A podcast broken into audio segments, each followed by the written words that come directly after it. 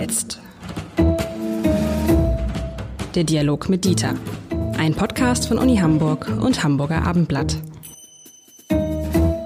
Herzlich willkommen. Mein Name ist Lars Heider und Dieter Lenzen, der ehemalige Präsident der Uni Hamburg, der FU Berlin, einer der klügsten Köpfe dieses Landes, behaupte ich jetzt einfach mal, und er kann ja gar nichts dagegen sagen.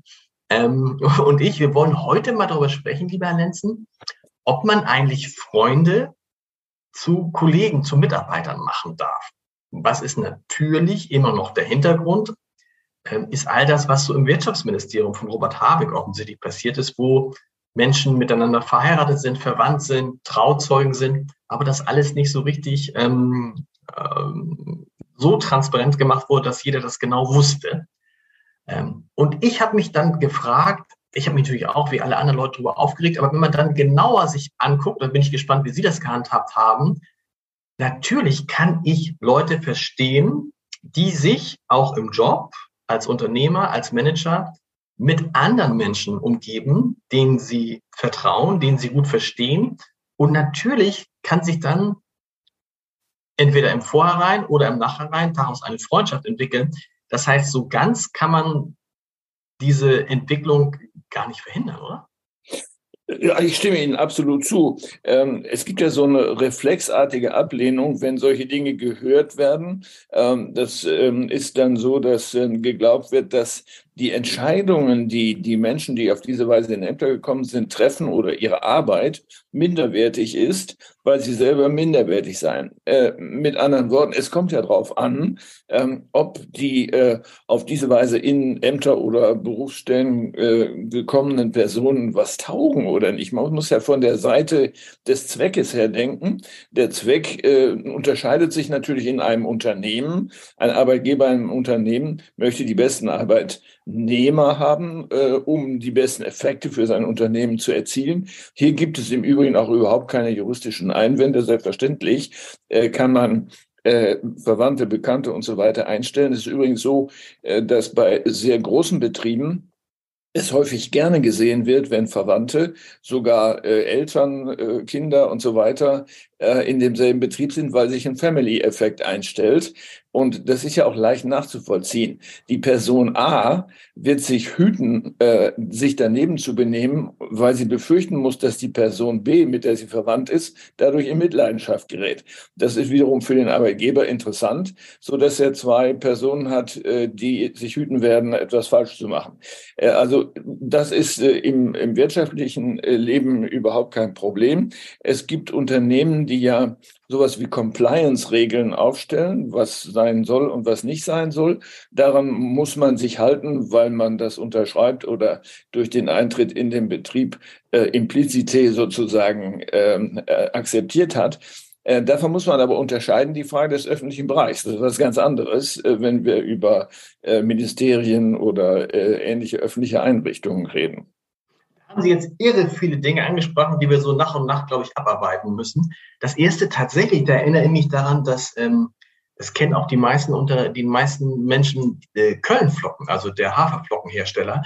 Da war es ganz normal, dass sogar die Mitarbeiter aufgefordert wurden, wenn ihr Kinder habt, die bei uns arbeiten wollen oder Enkel habt, die bei uns arbeiten wollen, bringt die doch mit. Und so haben wir sie sozusagen immer wieder aus sich äh, äh heraus erneuert und hatten dann so eine im wahrsten Sinne des Wortes so eine Familiengeschichte. Und das war nicht, äh, äh, das war gewollt, das war nicht verboten, das war gewollt. Und der andere Punkt, den Sie eben angesprochen haben, den kann man ja auch an dem Beispiel ähm, äh, dieser Trauzeugenaffäre nochmal noch mal sehen.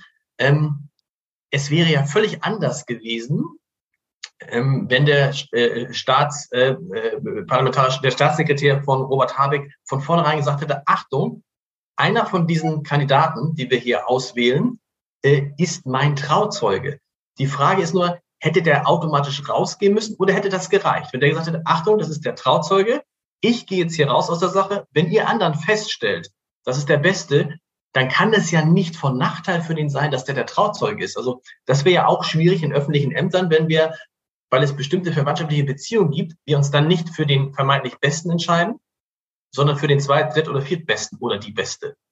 Also Sie haben recht. Ähm, es ist so, dass ähm, für den öffentlichen Bereich, für den öffentlichen Dienst, um das so zu sagen, in der Tat das Prinzip der besten Auslese gilt. Das ist anders als in einem Unternehmen. Da kann man das nicht juristisch verfolgen, wenn das nicht gemacht wird.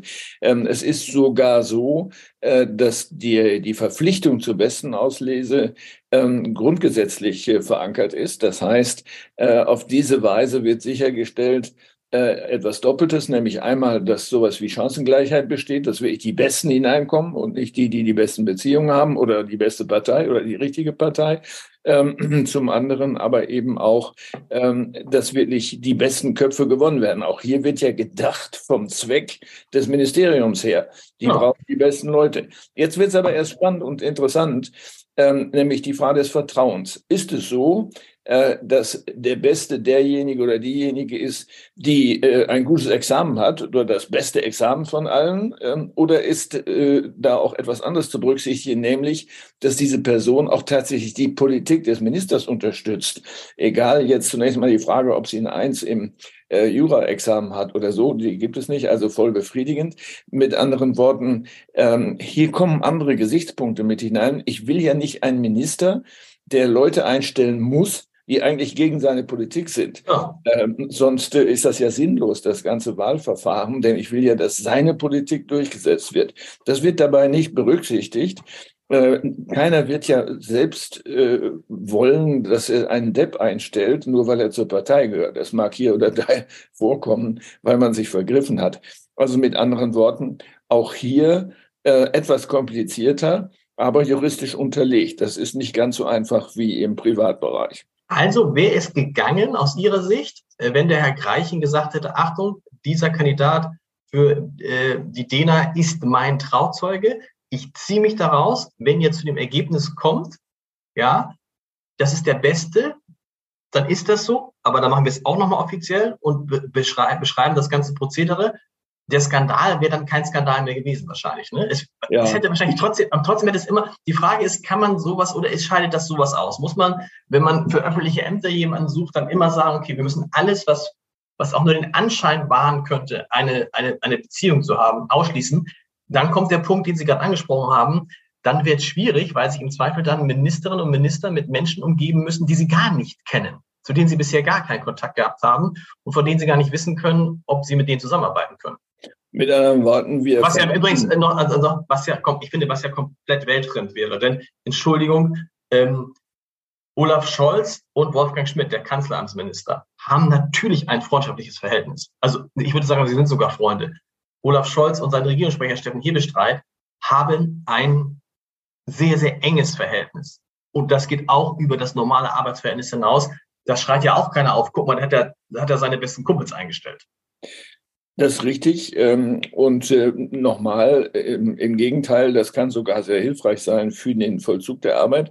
Und wir müssen einen anderen Gesichtspunkt äh, sehen. Nehmen wir mal an, äh, es sind Personen in einem Ministerium oder sonst wo, die nichts miteinander zu tun haben. Die lernen sich dort kennen und auf die Dauer entsteht ein Freundschaftsverhältnis, vielleicht sogar ein Liebesverhältnis. Mhm. Ähm, dann müsste man ja einen immer entlassen, ähm, weil plötzlich die Qualifikation nachrangig ist und vorrangig vorrangig eine Verwandtschaftsbeziehung oder Verschwägerungsbeziehung und so weiter.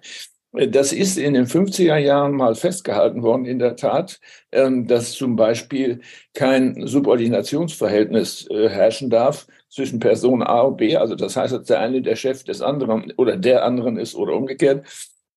Äh, das äh, ist im Übrigen aber aufgelöst worden. Trotzdem sind die Usancen so und politisch klug äh, ist es ja auch sicher, es nicht nur offen zu legen, sondern sich dann auch selber aus der Entscheidungsfindung zurückzuziehen und zu sagen, also macht ihr das bitte, ich weise darauf hin, aber ich glaube, es ist der Beste. So, Punkt. Ähm, und dann muss auch derjenige genommen werden, der in einem Bekanntschaftsverhältnis zu einer Entscheidungsperson besteht, denn sonst würde ja das Prinzip durchbrochen. Übrigens, das, äh, da, wo es am auffälligsten war und wo wirklich mal wahrscheinlich der, die am besten geeignete Kandidatin den Job nicht bekommen hat, war 2011 in Hamburg, als Olaf Scholz die absolute Mehrheit holte für die SPD und also alle Senatorenposten belegen konnte und eigentlich allen klar war, die beste Kandidatin, die mit Abstand beste Kandidatin, die sich vorher bewährt hatte, die den Job auch danach zweimal hintereinander in anderen Ländern gekriegt hat, war Britta Ernst. Und das Einzige, was gegen Britta Ernst sprach damals, war halt schlicht, dass sie die Frau von Olaf Scholz war. Wobei die beiden heute noch sagen, sie hätten sich zugetraut, das zu trennen, das also hinzukriegen, dass in einem Kabinett ähm, ein Mann und eine Frau sitzen, die dann auch noch in einem Abhängigkeitsverhältnis sind. Aber es war natürlich damals nicht durchsetzbar. Und interessanterweise haben die damals gesagt, die Zeit ist für so etwas noch nicht reif. Aber ich würde heute behaupten, die Zeit wäre damals reifer gewesen für so eine Kombination als heute. Heute wäre das undenkbar, oder? Dass in einem Kabinett ein Mann und eine Frau sitzen, äh, Ehemann und Ehefrau. Also wahrscheinlich wäre es undenkbar, äh, aber es ist auch nicht äh, selbstverständlich, dass es undenkbar ist. Es wird ja immer unterstellt, ähm, dass diese beiden Personen unsachlich agieren äh, oder in die eigene Tasche wirtschaften, nur weil sie miteinander verwandt oder verschwägert sind. Es gilt so, so diese alte Spruch, Blut sei dicker als Wasser, äh, aber der ist ja Unfug, ähm, denn äh, wir haben auch viele Beispiele, äh, wo eng Verwandte, ich sage nur Bernhard Vogel und Jochen Vogel waren Brüder und der eine war in der CDU, der andere in der SPD. Das kann man auseinanderhalten und da muss der eine nicht dem anderen folgen.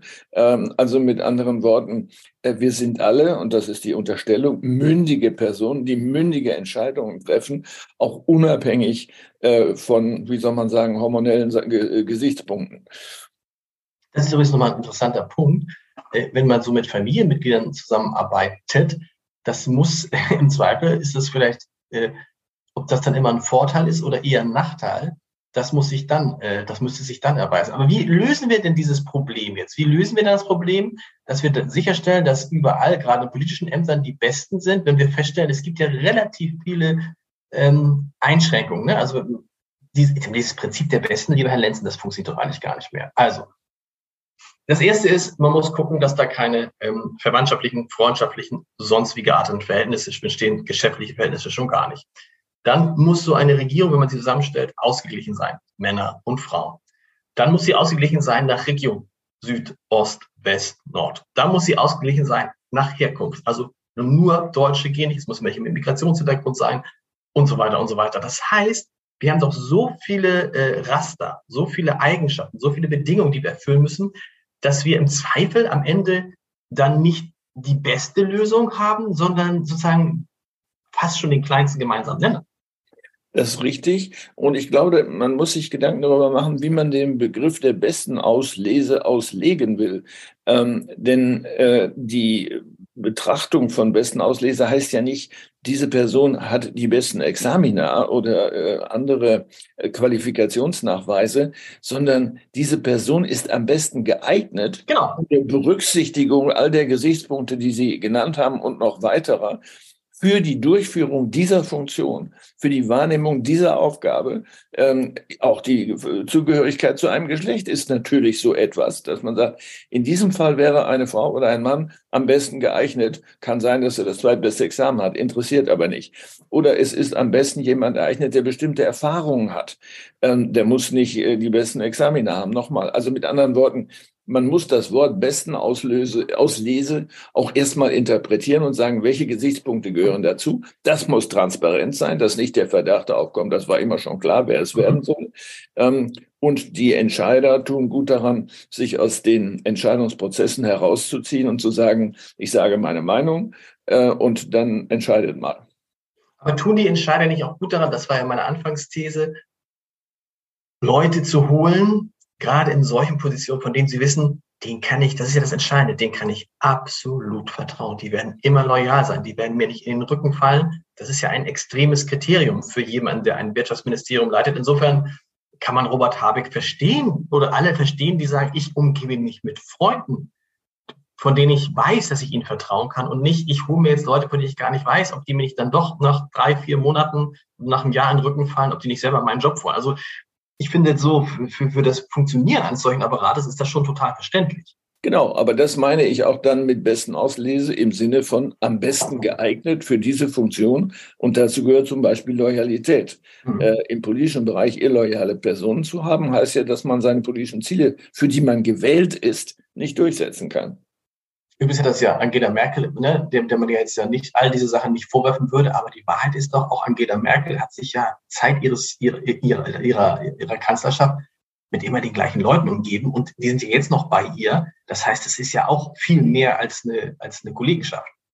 Ja, so etwas entsteht im Laufe von vieljähriger Zusammenarbeit, äh, festigt das Vertrauensverhältnis und äh, erleichtert im Übrigen auch die Arbeit. Wenn man eigentlich zur Arbeit geht, ähm, eines Chefs, einer Chefin, äh, deren Ziele man nicht teilt, dann wird die Arbeit auch schlecht. Also insofern, ähm, ich glaube, äh, man muss an dieser Unterstellung arbeiten, äh, dass äh, ein Freundschaftsverhältnis äh, eine unsachliche, eine unsachliche Grundlage ist. Im Gegenteil, äh, in vielen Fällen ist es sogar eine sachliche äh, Grundlage für eine Entscheidung. Und ich bin gespannt, was Ihre Erfahrungen an Ihren Universitäten waren. Sie haben es gesagt, selbst wenn die Menschen sich bei der Einstellung nicht kennen, kann es passieren, dass über die Jahre daraus ja nicht nur Freundschaften, sondern Ehen, Liebschaften, was auch immer entsteht. Ich erinnere mich an Zeiten, bei denen, in denen beim Hamburger Abendblatt 15 Prozent ungefähr der Menschen miteinander verheiratet, verbandelt, was auch immer waren.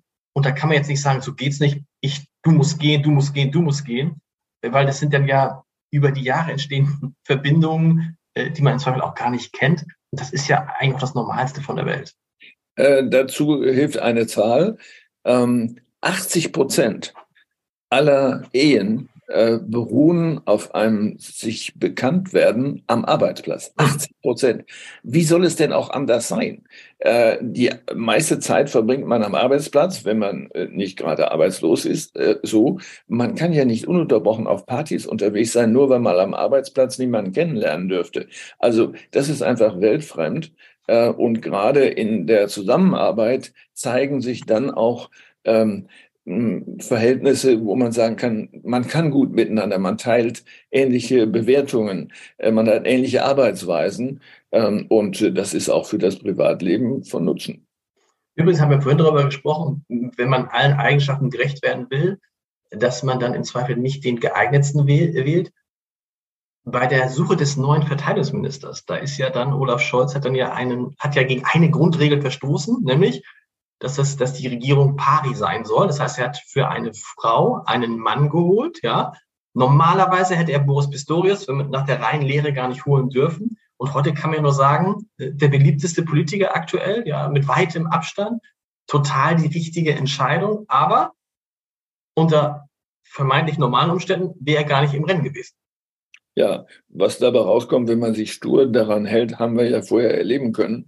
Äh, und äh, dann muss man das an anderer Stelle möglicherweise mal ausgleichen, wenn sich wieder eine Kabinettsumbildung ergibt. Aber wir wollen die richtigen und äh, geeigneten Personen an der richtigen Stelle. Wir wie, haben Sie das, wie haben Sie das bei sich früher gemacht? Haben wonach haben Sie Ihre engsten Mitarbeiterinnen und Mitarbeiter ausgewählt? Also ähm, die Universitäten sind ja, soweit sie nicht privat sind, öffentlicher Dienst. Da gibt es ein sehr striktes Auswahlverfahren. Ähm, es ist so, dass äh, Stellen ausgeschrieben werden müssen. Man kann nicht einfach irgendwie besetzen. Ähm, es äh, ist so, dass äh, gerade bei Mitarbeiterstellen sie häufig mehrere hundert Bewerbungen haben.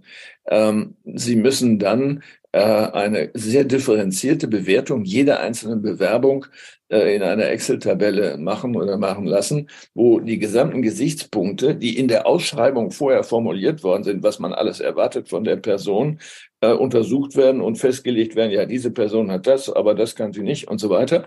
Dann scheiden auf diese Weise sehr viele aus und es bleiben, sagen wir mal, zehn Prozent übrig. Und da ähm, müssen Sie sich dann entscheiden, was sind die hervorragenden Kriterien, die Sie haben wollen.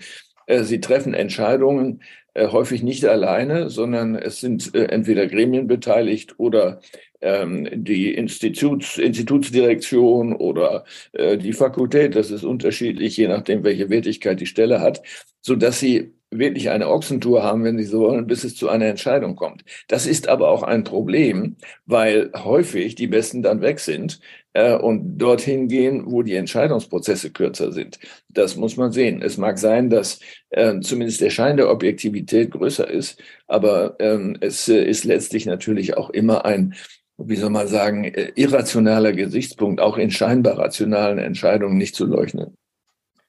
Sie schön gesagt, lieber Herr Lenzen. Ähm, Ich könnte jetzt noch die Geschichte eines Chefredakteurs erzählen, der zu einer Tageszeitung kam und dort seine Ehefrau vorfand. Das war auch nicht leicht, aber das ist nochmal ein äh, anderes Thema. Und es ist auch zu persönlich. Deshalb sage ich nichts dazu. Bis bald. Vielen Dank. Ja, ein Gruß an alle, die uns zugehört haben.